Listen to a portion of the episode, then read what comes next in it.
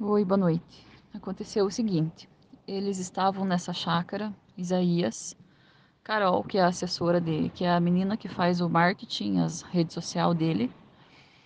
A suposta não, suposta não, na verdade é a amante dele e ele e o amigo dele, que é o dono da chácara. Eu vi, eu sabia que eu soube que eles estavam lá. Eu fui com a minha amiga que é a namorada do, do amigo dele. Quando a gente chegou lá, eles estavam lá é, bebendo e. Enfim, estavam todos juntos. A minha amiga acabou entrando antes do que eu. É, a Carol, que é a assessora lá, se escondeu lá dentro, ficou o tempo todo escondida num dos quartos lá dentro. Aí depois de toda a confusão, ela saiu pelo, por um portão lateral por, com um, um carro que foi buscar ela, não sei, não sei quem era. E ainda falei para ela parabéns pela sua atitude. Ela respondeu para mim: "Me poupe". Então ela ficou o momento todo, o, o, o tempo todo fechada dentro do quarto, escondida.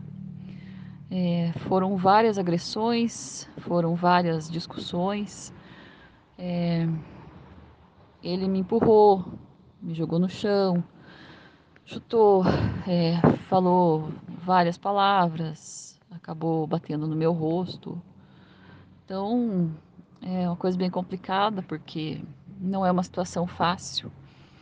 Realmente eu fui até a chácara, porque quando você é casado com a pessoa e a pessoa fica querendo levar uma vida dupla e querendo fazer com que você aceite a vida dupla, é uma situação insustentável. É, por várias vezes eu pedi para ele que se retirasse da casa, que já que ele queria constituir outra família, ele que fosse ser feliz com a outra família.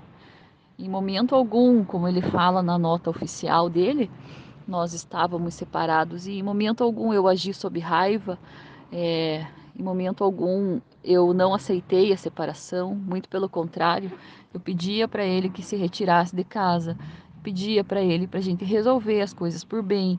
Eu pedia para ele, para ele não mentir, porque eu sabia que ele estava com a outra mulher.